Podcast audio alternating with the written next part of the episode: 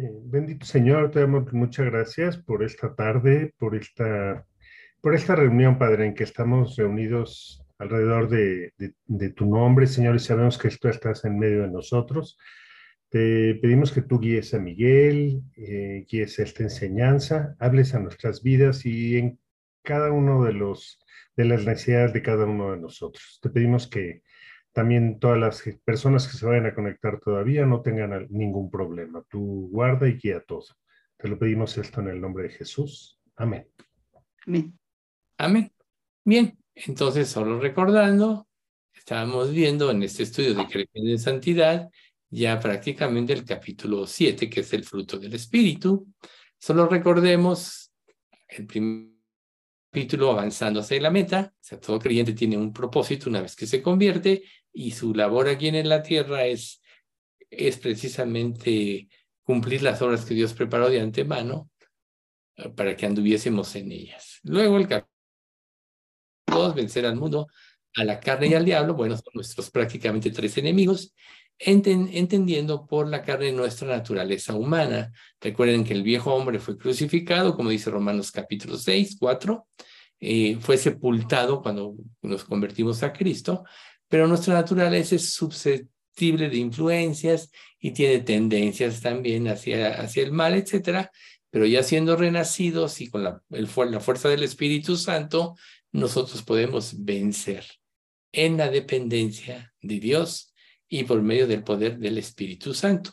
Eso como consecuencia lógica nos lleva al capítulo 3, que es hacer lo correcto. Recuerden, no hay justo ni a un uno, pero nosotros estaremos haciendo lo correcto en la medida que sigamos todo lo que dice la palabra de Dios, eh, dependiendo completamente de Él.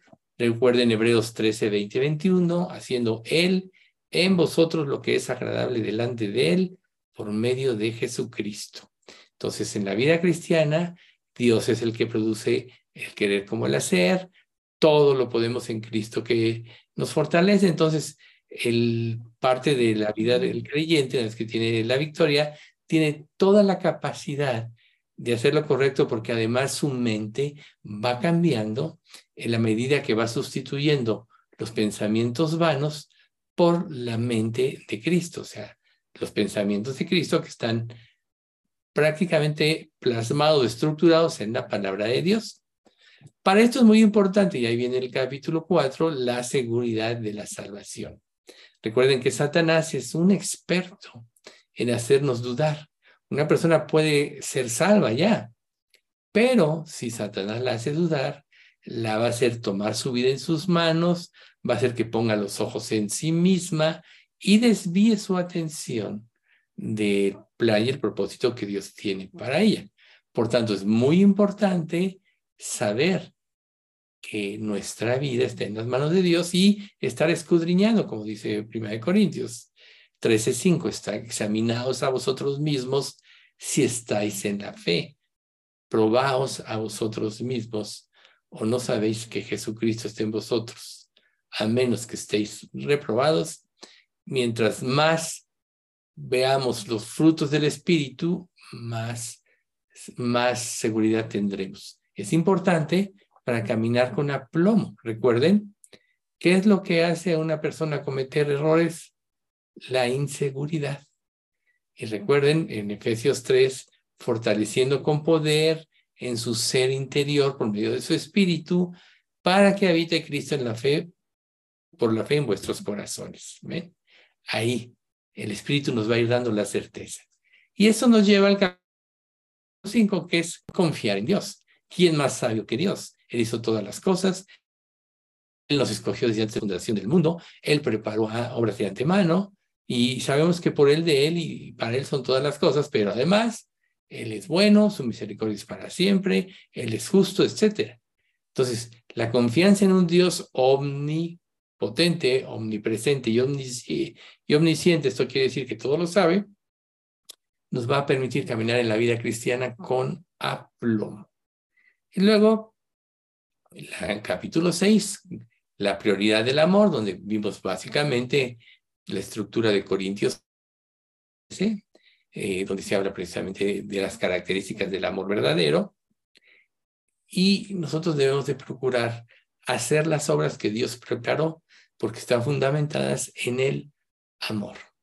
Recuerden, el amor humano es condicional, es egoísta.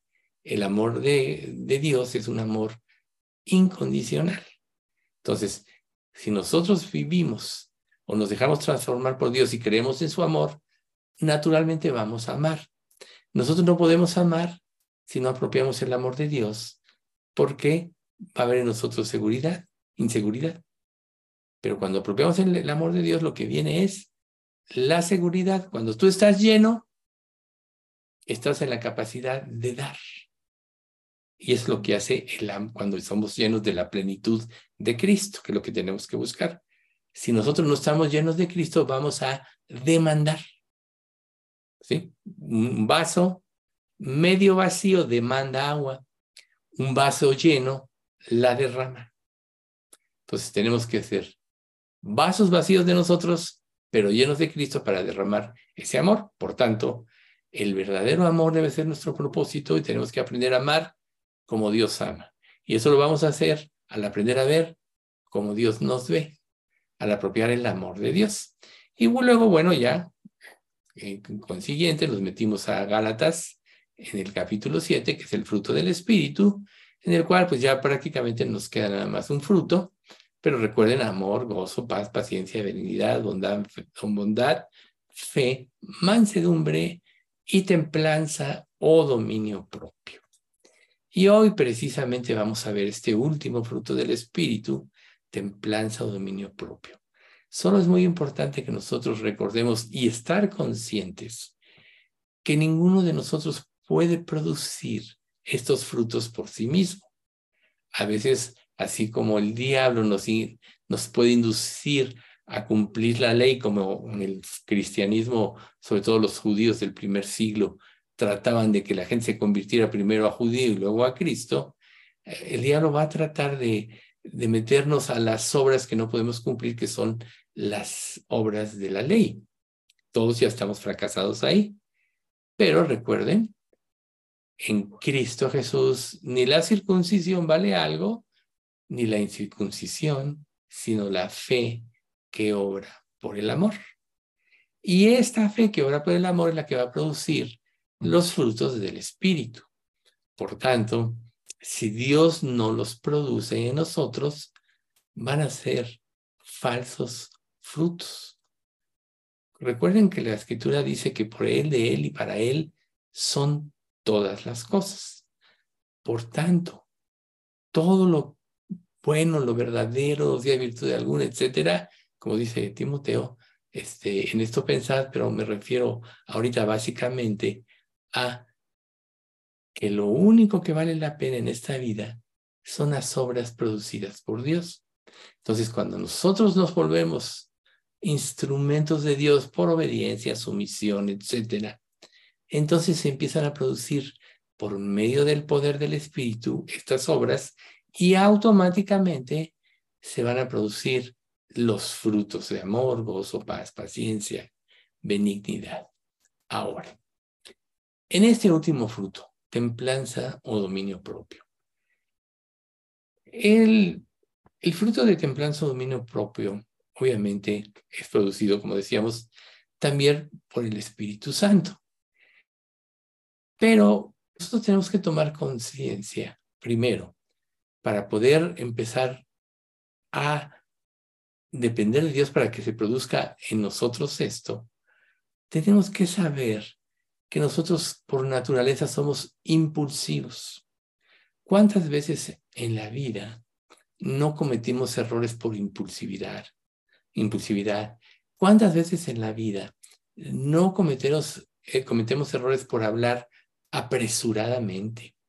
¿Cuántas veces en la vida no cometemos errores por comprar apresuradamente, sin pensar? ¿Cuántas veces en la vida no podemos eh, destruir amistades muy unidas por hablar de más. Todo esto que, que, produce situaciones eh, destructivas es por falta del dominio propio. ¿Qué, ¿Qué le dijo Job a sus compañeros o a uno de sus compañeros? Ojalá callaras por completo y esto te fuera por sabiduría. Lo que en principio quiere decir esto es que nosotros es mejor que siempre para dar una opinión tengamos todos los elementos de juicio suficientes como para, ver hacer, como para poder otorgarla correctamente. Si no tenemos los elementos de juicio suficientes y, y emitimos un juicio, vamos a hablar apresuradamente y eso es evidencia de falta del dominio propio. ¿Cuántos errores no has cometido de pensar mal de una persona? De una persona que a lo mejor te robó, a lo mejor se te desaparece algo y tú dices, fue la sirvienta, o vino fulanito a visitarme y tiene mucha necesidad, seguro él tomó eso. Y muchas cosas así suceden en nuestra vida, ¿no? O emitimos juicios apresurados, reitero, sin tener los elementos suficientes. Entonces, la falta de, templanza o dominio, dominio propio en la vida de un creyente realmente es destructiva. Nos lleva a tener muchos problemas, nos lleva actuar injustamente para con los demás, nos lleva a tomar decisiones que pueden meternos en verdaderos conflictos y angustias que no hubiera sido necesario si hubiéramos tenido la capacidad de esperar y la capacidad de esperar el tiempo de Dios sobre todo. Si no fuera así, no existiría este pasaje de Filipenses 4, 6.7.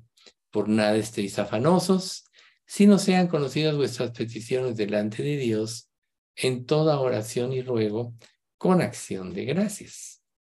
Y la paz de Dios que sobrepasa todo entendimiento, guardará vuestros pensamientos y vuestros corazones en Cristo Jesús, Señor nuestro. ¿Ves? Si aprendiéramos a depositar en Dios y esperar su respuesta, aún desde las cosas más simples, realmente estaríamos manifestando la templanza o el dominio propio. ¿Por qué creen ustedes que Dios generalmente nos lleva a esperar? Muchas veces nos da el fruto de la paciencia, a veces quiere que nos firmemos en la confianza en Él, a veces quiere que que dentro de esa espera nos, nos prepara para recibir la bendición que si nos la diera antes de tiempo se convertiría en maldición o en un ídolo. Muchas bendiciones en la vida de un creyente se convierten en ídolos porque fueron a tiempo. A lo mejor tú tienes un deseo y empiezas a pedir a Dios, pero luego te desesperas y, y mueves circunstancias para cumplir tu deseo. Primero que nada, pues que, que Dios lo aprobó, aunque lo poseas, no lo vas a poder disfrutar. Entonces vean ustedes cómo la falta de templanza o dominio propio realmente nos va a traer muchos perjuicios. Gracias a Dios que Dios nos dio su Espíritu Santo. Y Dios no es un Dios de confusión, como dice 1 Corintios 14, 33, que, que dice, pues Dios no es un Dios de confusión, sino de paz, como en todas las iglesias de los santos. Cuando esperamos en Dios, cuando ejercemos el dominio propio la capacidad de esperar el tiempo de la respuesta de Dios, entonces se desarrolla la templanza, se desarrolla el control de las, de las áreas, de diferentes áreas de tu vida que Dios quiere controlar por completo. Podríamos decir que el objetivo de todo creyente es que Dios controle por completo la vida, nuestros pensamientos, nuestras acciones, nuestros... Y eso solo va a suceder si aprendemos a esperar en Él y aprendemos el tiempo de Dios. Nos va a llevar a la templanza o el dominio propio que Dios está desarrollando en nosotros, por ejemplo. ¿Cuál fue uno de los elementos que, propició la victoria en Cristo y lo convirtió en el autor de la salvación? Que sometió sus pensamientos y su voluntad en forma totalitaria a Dios Padre.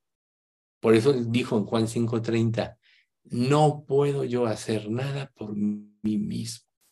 Según oigo, así juzgo. Y mi juicio es verdadero porque no busco mi voluntad, sino la del que me envió, la del Padre. Entonces, fíjense que en este pasaje de Juan 5:30 hay una clave muy importante. Para poder ejercer la templanza o el dominio propio, nosotros necesitamos buscar la voluntad de Dios en forma prioritaria por sobre nuestros deseos o nuestra propia voluntad. Nosotros vivimos en un mundo que es como si fuera en una selva, tanto en las empresas, en las, en las empresas, en el mundo corporativo, como en las escuelas, como en cualquier tipo de trabajo, etcétera. Siempre hay una intensa competición que se podría, podríamos decir que se asemeja a una selva, ¿sí? O sea, ¿cuál es la característica, por ejemplo, de un jardín y de una selva? Los dos reciben el agua, los dos toman el alimento de la tierra, el, el sol toma su papel importante, pero una está ordenada, que es el jardín, tiene cuidado, se cortan las, el pasto, se cortan las flores, se barbecha el suelo, etc. es un lugar agradable a la vista de los ojos donde se puede estar. Una selva tiene quizá las mismas plantas o, muchas más, pero tiene la, característica de que crece sin ningún control. Por eso tú puedes ir caminando en una selva y te topas con enredaderas, te topas con varas, te topas con árboles que se atraviesan, árboles, caídos, etcétera, etcétera, etcétera. Y así es este mundo. Digo, esto que estamos tratando de hacer es una metáfora. Entender eh, lo que es, podríamos decir, el sentido de la vida, ¿no? El paradigma de la vida. O sea, los, los seres humanos fuimos creados y ubicados en un jardín, recuerden, Adán y Eva estaban en el jardín del Edén. Y ahí ellos no se preocupaban de nada, seguramente, aunque ninguna ninguno de nosotros tuvo o tiene la idea ni siquiera de cómo fue, pero seguramente ahí había un orden y un, y un equilibrio perfecto. A tal grado que Adán y Eva no se preocupaban por nada, sino de extender sus manos y tomar el fruto que se les antojara. Obviamente, como ya sabemos, Dios puso una restricción para que ellos pudieran ejercer su libre albedrío. Y aquí es muy importante, porque tiene mucho que ver con el dominio propio o la templanza. El libre albedrío. Algunos o, hemos mencionado ¿no? la capacidad de, de decidir, pero en realidad hay muchas formas de decidir. Por ejemplo, si una persona va por un camino y se encuentra en una bifurcación, pero no tiene una meta dónde ir, tampoco va a saber qué tomar, qué camino tomar, porque no tiene un objetivo. Si va a la izquierda, pues quién sabe cuál sea su objetivo si va a la derecha. O puede quedarse parada mientras decide, o puede regresarse por el camino donde vino. Pero podríamos decir que ahí, en un sentido, el dominio propio no se está ejerciendo. Tiene que tomar una decisión, pero no hay un objetivo. Generalmente, las decisiones que nosotros como seres humanos tomamos, donde ejercemos el dominio propio, tiene mucho que ver con nuestros deseos, con los deseos de nuestro corazón. Recordemos, engañoso es el corazón más que todas las cosas y perverso. ¿Quién lo conocerá? Entonces, cuando nosotros en la vida tenemos deseos y tenemos que tomar decisiones en función de nuestros deseos, prácticamente estamos ejerciendo el dominio, el dominio propio como lo ejerció Adán y Eva. Seguramente dentro de su corazón tenían esa duda que de por qué Dios me puso esta restricción. No confiaron plenamente. La serpiente poseída por el diablo solo fue un instrumento para que, que Dios usó, que Dios permitió, para que se definiera lo que había en sus corazones. Por tanto, nosotros tenemos que saber que dentro de este mundo que, que vivimos, muchas de las decisiones que tomamos o muchos de los pensamientos que consentimos en nuestra vida, estoy hablando de pensamientos muchas veces pecaminosos, van aunados a nuestros deseos. Y Dios quiere controlar nuestros deseos. Por tanto, cuando nos sometemos a Dios, estamos controlando nuestros deseos porque estamos esperando en Él y entonces se da el fruto de la templanza o el dominio propio. propio. Pero ¿qué pasa si nosotros no nos, no, nos sometemos a, a Dios? Vamos a tomar las decisiones en función de nuestros deseos y les vamos a dar un matiz de, de espiritualidad para justificar las acciones que nosotros estamos tomando. ¿Y eso qué va a traer como consecuencia o como resultado? Confusión, tomar nuestra vida en nuestras manos y ser presa de, de, la superficialidad. Recuerden que el pecado produce en la vida de cada creyente una espiral descendente. Pecado añade pecado. Y mientras más pecas, más maldad hay en ti y más rebeldía se genera ante Dios para que tú sigas pecando. Por eso se llama espiral descendente. Entonces, cuando no hay dominio propio, es fácil caer en un pecado, es fácil justificarlo y caer en esta espiral descendente donde vamos a añadir más y más pecados. Por eso es que primera de Juan 1.9 dice que si nosotros confesamos nuestros pecados, Él es fiel y justo para perdonar nuestros pecados. Y esta última frase, y limpiarnos de toda maldad. Porque el pecado, aunque seamos creyentes, genera maldad. Y la maldad nos lleva a rebelarnos en contra de Dios y a tomar nuestra vida en nuestras manos. Por otro lado, ¿qué es lo que hace el dominio propio, la templanza? Nos lleva a someternos a la voluntad de Dios. Y sometidos a la voluntad de Dios nos lleva a santificarnos y nos lleva a fortalecer, como dice Efesios 3, nuestro ser interior. Cuando tú pecas y no te arrepientes, cada día eres más esclavo del pecado. Recuerden que Jesús dijo, y conoceréis la verdad, y la verdad os hará libres. Y luego dijo, de cierto os digo, Juan 8:34, que todo aquel que comete pecado, esclavo, es del pecado. Por tanto, lo único que nos puede liberar de la esclavitud del pecado es la verdad, que es la palabra de Dios, es la obediencia, es Cristo, que es la palabra. Pero si nosotros desobedecemos, es como si volviéramos a esclavizar. Es como si Cristo nos quitara el yugo del, yugo del esclavo y nosotros nos volviéramos a esclavizar.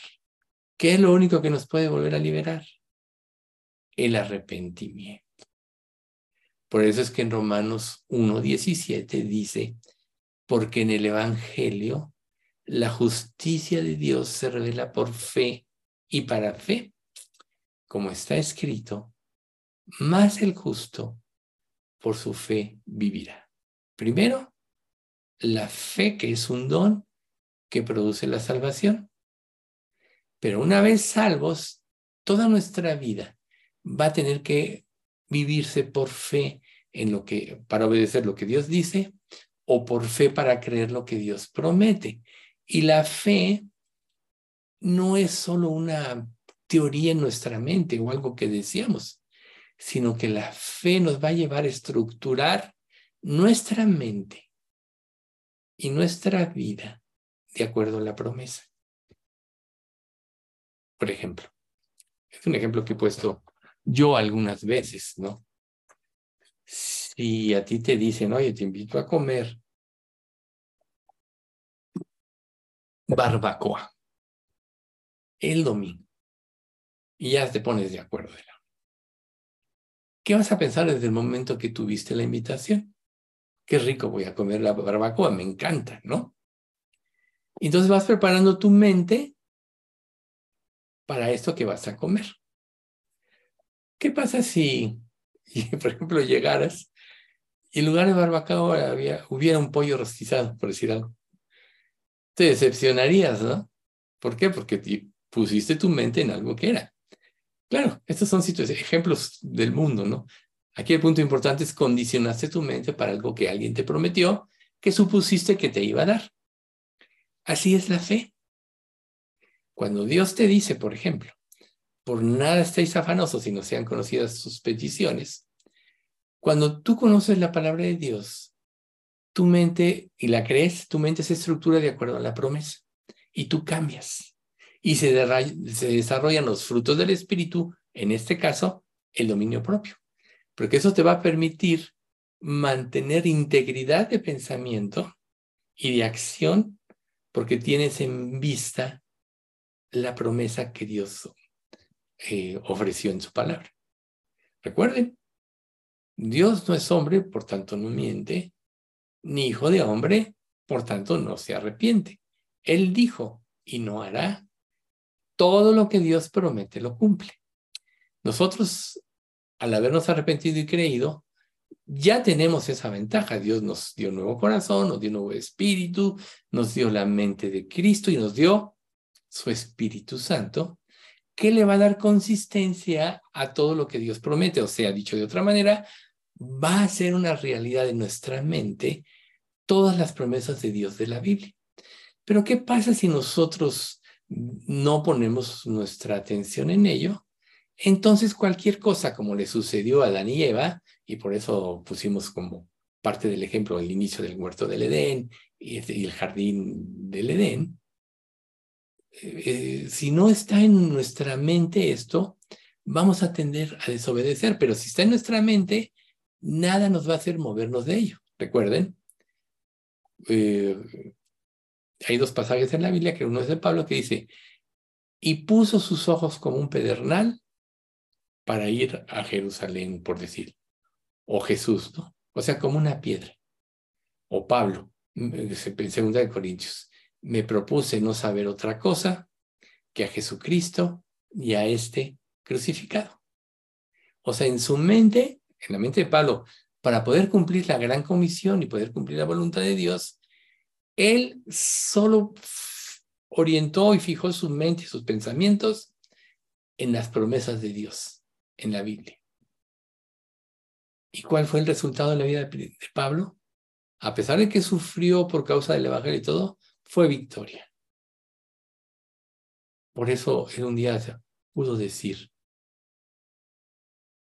he acabado la carrera, he guardado la fe, por lo demás me espera la corona de justicia que Dios ha prometido para los que le aman. Ahí está, he guardado la carrera. Pablo desarrolló el dominio propio, la templanza, porque si fijó su vida y sus, y sus metas en el plan de Dios. Y nada lo hizo moverse de ese plan. No podríamos decir que esto fue templanza? Claro que sí, porque tuvo la fuerza para retraer o refrenar su ser o sus pensamientos de cualquier otra cosa que no fuera Cristo. Entonces, volviendo al ejemplo del jardín del Edén, todo estaba ordenado, todo era hermoso seguramente, hasta que entró la duda, la duda cobró vida y surgió el pecado. Y ellos perdieron la vida eterna y fueron expulsados del huerto del Edén. ¿Y qué fue lo que Dios dijo? Pues bueno, ok, con el sudor de tu frente ganarás ahora el pan de cada día. ¿Y dónde que lo hemos experimentado? La mayoría de nosotros, ¿no? El trabajo es algo difícil, tiene muchos problemas, etc. Eh, pocas personas hay que les gusta su trabajo, pero no deja de ser trabajo. Por eso dice trabajo, no, hay que trabajoso es eso. Implica un esfuerzo que no siempre es agradable. Pero todo esto es consecuencia de la caída del hombre. Pero ¿qué pasa cuando nosotros encauzamos nuestra vida a hacer la voluntad de Dios y desarrollamos este fruto del dominio propio? Nada nos va a hacer movernos de esto si realmente es lo que queremos. Y entonces toda nuestra vida, sea lo que sea un, el trabajo secular, va a ser un banquete continuo. ¿Ven la diferencia? Por eso Pablo dijo eso. Por eso es tan importante empezar a ordenar nuestra vida. Recuerden que una vez en un estudio, no hace mucho decíamos que, que como está nuestra recámara y nuestras cosas, así está nuestra mente. Si tú eres una persona ordenada, habrás comprobado que es la forma más rápida, la forma más rápida de actuar, de buscar, de encontrar, y no tienes ningún problema. En cambio, si eres desordenado, ¿dónde puse esto? Y acá y ahí no vas a saber ni dónde. ¿Qué produce el orden? Armonía. Por ejemplo, un, este ejemplo de la vida real. Eh, hace años fui a, fue a verme una señora que era dueña de un edificio, la recomendaron conmigo para que yo se lo administrara. Entonces llegó a mi oficina, estuvimos conversando, etcétera, y ya se fue. Y me dieron ese edificio en aquel entonces en administración. Estoy hablando de hace más de 20 años, como 20 años. Pero luego me enteré cuál fue una de las razones por la que ella me lo dio por medio de la persona que me había recomendado. Dijo esta persona, es que le impresionó cómo estaba su oficina en orden. No había papeles ahí, no había expedientes botados, todo limpio, todo armonioso, todo en orden. Por esa razón me dieron el edificio, fíjense. obviamente pues, había una recomendación, pero a esa persona le impresionó el orden.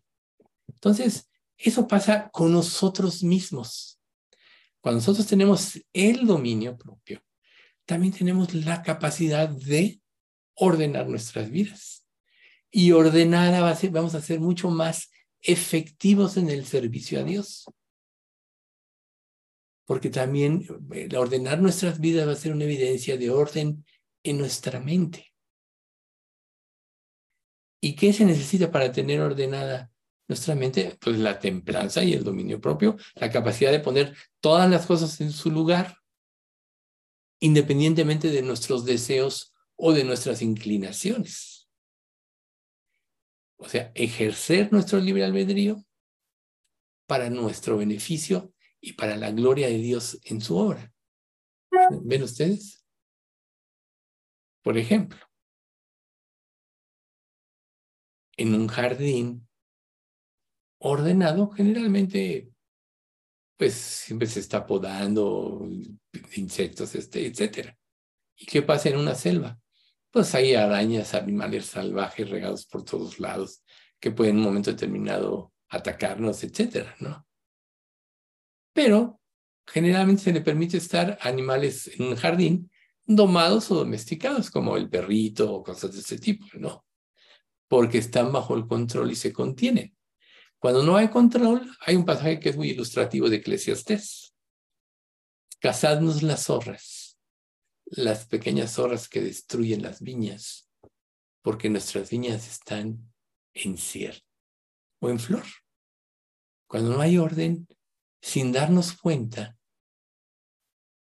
hay un enemigo que puede estar destruyendo toda la estructura de nuestra vida y, nosotros no percibirlo. Porque eh, una de las características de esto es que muchas veces las zorras se comen por abajo las raíces y todo eso. Y no se ve nada hasta que todo se empieza a desmoronar. Por eso es las zorras que destruyen la viña, nuestras viñas, ¿no? Aparentemente no se ve. ¿Cuántas cosas no habrá ocultas en nuestra vida por la falta de orden por la falta de dominio propio para ordenar todas las áreas de nuestra vida. A lo mejor en nuestra vida de incrédulos, pues bueno, éramos como éramos. Pero en Cristo, ¿acaso Dios no es un Dios de orden? Él controla todo el universo. A cada estrella conoce por su nombre. Él planeó todas las cosas desde antes de la fundación del mundo. Dios tiene un absoluto control de todas las cosas. ¿No deberíamos nosotros acaso honrarlo, pidiéndole a Dios este fruto para ordenar nuestras vidas y que en este orden seamos más eficientes en el servicio a Dios? Podríamos decir, volviendo al ejemplo de la selva y el jardín, que en un jardín hay un crecimiento controlado y ordenado las plantas, del pasto, etc. Y en una selva es un crecimiento descontrolado, salvaje, que lleva al caos. Al caos. Y quizá aquí entre algo que nos va a ayudar mucho, que es el Salmo 23, 2. En lugares de delicados pastos me harás descansar. Junto a aguas de reposo me pastoreará.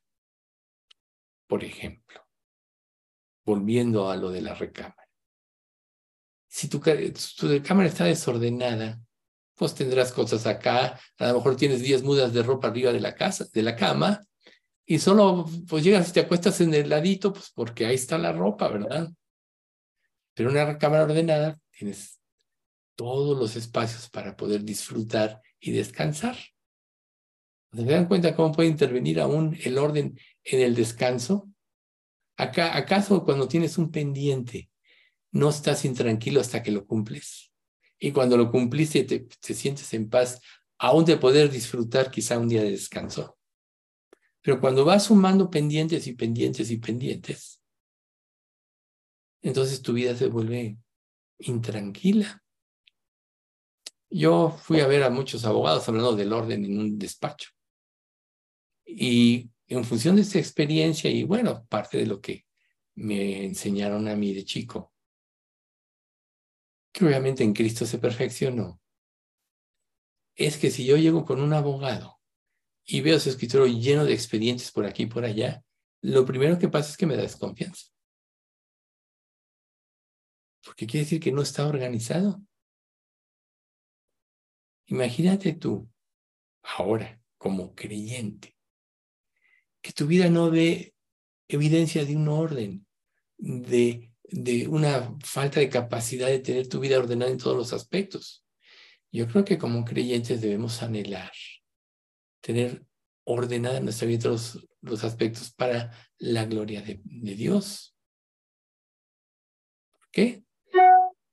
Porque vamos a ser más eficientes en el servicio a Él y le vamos a, glorificar. O imagínate que tengas un problema ajeno a ti o muchos problemas y que no estés, digamos, viviendo el versículo de por nada estéis afanoso, sino sean conocidas vuestras peticiones delante de Dios en toda oración y ruego.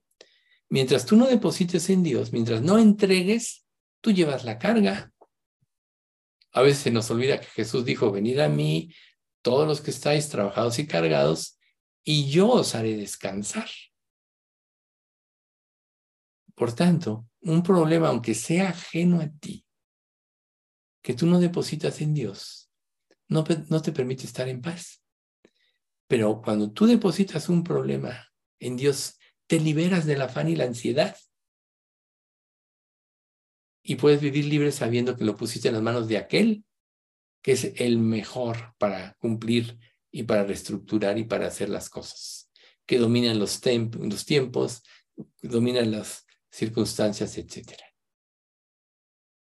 Pero sin dominio propio, no vamos a poder entregar. O sea, la capacidad de poder refrenar tu ser hacia el mal es el dominio propio. Pero ¿cómo vas a desarrollar esa capacidad si no hay obediencia? Por ejemplo, en una oración. Tú puedes iniciar una oración a Dios, a lo mejor con muy buena voluntad, y empiezas a decir muchas cosas. Y a lo mejor se te olvida que dijo, que Jesús dijo en el Sermón del Monte, y cuando ores, no seas como los gentiles, gentiles, que piensan que por su palabrería serán oídos. No os hagáis pues semejantes a ellos, porque vuestro Padre sabe de qué cosas tenéis necesidad antes que vosotros le pidáis. La falta de orden en tu pensamiento te puede llevar a decir pura palabrería. Y a lo mejor Dios te dice, ¿piensas que por tu palabrería serás oído? Es como una iglesia. La fuerza de una iglesia verdadera no es el número de feligreses que asistan, sino es la sana doctrina que se predique. Esa es una iglesia fuerte y verdadera, que promueva los valores de la Biblia, que exalte el matrimonio, cosas de ese tipo. ¿Cuántas iglesias no vemos que tienen este tipo de desórdenes? Y cuando Dios dice, dejará el hombre a su padre y a su madre y se unirá a su mujer y será una sola carne, y lo que Dios unió no lo separe el hombre, están llenos de divorcios y de cosas así. Por no aprender a desarrollar el dominio propio, de controlarse aún en los conflictos. Recuerden, ojalá callaras por completo y esto te fuera por sabiduría. La falta de dominio propio, como empezamos el estudio, te lleva a hablar y hasta a despotricar. El dominio propio te permite ordenar tus pensamientos para plantear en forma armoniosa y sabia una problemática. ¿No acaso dice la escritura, la palabra en su tiempo, cuán buena es? Dice que hay un tiempo en que va a ser efectiva. Pero si hacemos las cosas fuera de tiempo, no es bueno, porque entonces van a ganarnos nuestras emociones y muchas otras cosas que nos van a llevar a cometer errores. El dominio propio te permite refrenarte para esperar el tiempo de Dios en todo. Ahí es donde es efectiva la verdadera oración. No necesitas repetírselo veinte mil veces a Dios.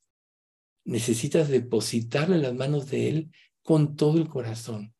Si bien es cierto que cuando nosotros estamos llenos de angustia, tendemos a repetir, repetir o pedir y pedir sobre algo, o sea, eso no, eso no es palabrería.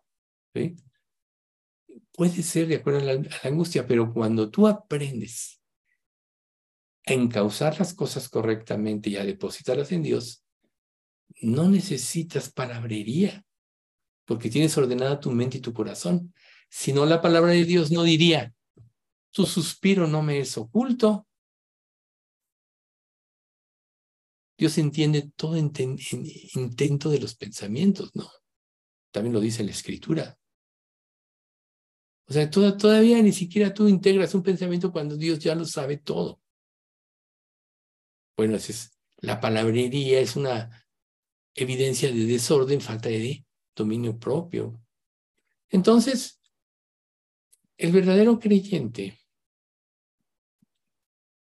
puede desarrollar la capacidad de refrenar los impulsos carnales, salvajes, caóticos, que pueden conducir a la destrucción. ¿Cuántas veces no hubo problemas por hablar apresuradamente? ¿Cuántas veces no te puedes meter en problemas por hacer juicios precipitados, como decíamos antes, sin tener todos los elementos? Por ejemplo, Dios le dio al pueblo de Israel, a los levitas, la consigna de juzgar al pueblo. Pero los levitas tenían la obligación de que cuando había discrepancia en un asunto, tenían la obligación de indagar y escudriñar eh, cuál era la razón o la verdad del asunto. Y cuando ellos determinaban algo, entonces las personas tenían que obedecer lo que ellos decían. Pero ellos tenían esa obligación porque tenían el juicio de Dios en sus manos. Entonces nosotros, el dominio propio nos va a llevar a refrenarnos hasta no tener un juicio correcto y verdadero. Pero aún así, aunque no lo tuvieras, tienes que tener, aunque tuvieras toda la razón de algo, tienes que tener la capacidad, y eso es también dominio propio, de entregar a Dios el problema. ¿Acaso no dice la escritura, mía es la venganza, yo pagaré? ¿No dice eso? ¿No dice, el que os toca, toca a la niña de mi ojo? Hablando de que Él va a velar por nosotros, que nos va a cuidar. Entonces, nosotros deberíamos asustarnos por todo la, el sistema de pensamiento que se está generando en este mundo que sí nos puede influenciar, como por ejemplo, obtén todo lo que puedas mientras puedas, para satisfacer todos tus impulsos en el momento sin restricción, disciplina ni dominio propio. Eso es destructivo, tampoco no. Pero es la filosofía del mundo. ¿Ven ustedes? Porque Dios te dice, espérate a que yo actúe, a que yo te lo dé o no te lo dé. Si tú verdaderamente depositas algo en Dios y Dios no te lo da es porque no te convenía. Si todavía no te lo da es porque no estás preparado para recibir esa bendición. Y cuando te lo da, lo puedes disfrutar porque sabes que vino de Dios. Por tanto, vale la pena que Dios nos ayude a desarrollar el dominio propio, pero nosotros tenemos que aprender a esperar siempre en Él. Si no entregamos, naturalmente nos vamos a entregar a todo, tipo de desórdenes. ¿Por qué? Porque la naturaleza lo que quiere es la satisfacción. Recuerden ustedes que el origen del pecado tiene como uno de, de sus bases la autosatisfacción. O sea, yo me voy a satisfacer, no importa quién me lleve por delante, no importa quién dañe. Lo importante soy yo, que yo pueda ser feliz, etc. ¿No es destructivo eso? Claro que sí. Cuando Jesús te, dice otro tipo de, principios en la escritura, ¿no? Vende lo que posees, etc. La iglesia del primer siglo. Nadie tenía necesidad porque todos compartían todas las cosas. Entonces, una persona que es moderada en su comportamiento, que aprende a esperar en Dios, está mostrando que ha desarrollado el fruto del dominio propio y además que su vida, sus pensamientos, etcétera, están bajo el control del Espíritu Santo. Tenemos que aprender a controlar en el poder del Espíritu nuestros impulsos violentos, esos de la ira, los arrebatos destructivos, etcétera. Porque estos podrían ser características de un creyente caído o de un falso creyente. Pero estamos hablando de un fruto del Espíritu, más bien encuadre en un creyente caído. Dios nos puede llenar de su fe, de su sabiduría, pero la, la perdemos cuando nosotros seguimos nuestros propios caminos cuando tomamos nuestras propias decisiones. Pero tenemos que aprender a controlar nuestras emociones, nuestros juicios. ¿Por qué? Santiago 1.20 dice, la ira del hombre no obra la justicia de Dios. ¿Ven ustedes? Por tanto, una persona que actúa apresuradamente nunca va a estar actuando de acuerdo a la justicia de Dios y va a ser una evidencia de falsa falta de dominio propio. Entonces nosotros podríamos resumir para terminar esta enseñanza de cómo buscar la madurez, de qué manera podemos amar la justicia y crecer en la gracia, creyéndole a Dios y obedeciéndolo en todo lo que Él nos mande, en la fuerza y el poder del Espíritu Santo. Así de simple, ¿ven ustedes? El Espíritu Dios nos lo dio. Por eso tenemos que aprender a caminar por fe. ¿Por qué? Sin fe es imposible agradar a Dios. Recuerden ustedes. Y la fe, reitero, es estructurar tu mente, tu vida, tu conducta de acuerdo a la promesa que Dios te da. Si no, no es fe, solo es teoría. Y como todo lo que Dios promete lo cumple, si tú lo crees, entonces tú vas a estructurar tu mente, tu pensamiento, tus acciones de acuerdo a todo lo que Dios te promete y te ordena. Si somos, si hemos sido justificados por la fe en Cristo, caminemos con la fe en Cristo y crezcamos en la justicia como en una vida justa como la de Cristo. Recordando Romanos 1.17, porque en el Evangelio la justicia de Dios se revela de por fe y para fe. Más es el, como está escrito, más el justo vivirá por fe. Y si tú vives por fe, automáticamente se va a desarrollar en tu vida el dominio propio y entonces vas a tener la capacidad de refrenar todo tu ser, de no caer en pecado, de no cometer errores, creyendo que Dios tiene algo mejor para ti. O sea, Dios para cada hijo suyo, y que nos quede claro, tiene lo mejor. Nosotros no sabemos qué es lo mejor. Por tanto, no podemos elucubrar en cuanto a, a decirle, Dios, lo mejor para mí yo creo que es esto. Lo mejor para mí yo creo que es eso. No, no, no. Dios tiene lo mejor y lo vamos a ir descubriendo por medio de la obediencia a Dios, a Cristo y a su palabra, a la sumisión total y plena a Dios. Entonces aquí terminamos este capítulo 7. Vamos a dar gracias. Padre Santo, te queremos agradecer mucho por este estudio. Gracias por ilustrarnos de una manera tan amplia todos los aspectos de lo que representa este fruto del dominio propio. Y Señor, realmente lo anhelamos, así como los otros frutos mencionados en este pasaje de Gálatas 5, 22 y 23. Realmente queremos servirte, realmente queremos terminar victoriosos, realmente anhelamos que formes a nosotros para que te podamos glorificar con nuestras vidas. Enséñanos a amarte, enséñanos a saber y esperar en ti todas las cosas, sabiendo, Señor, que aunque no haya muchas cosas que entendamos de tu voluntad en esta, para esta, en esta vida, sabemos que tú estás actuando en, en nosotros y en nuestras vidas para la eternidad.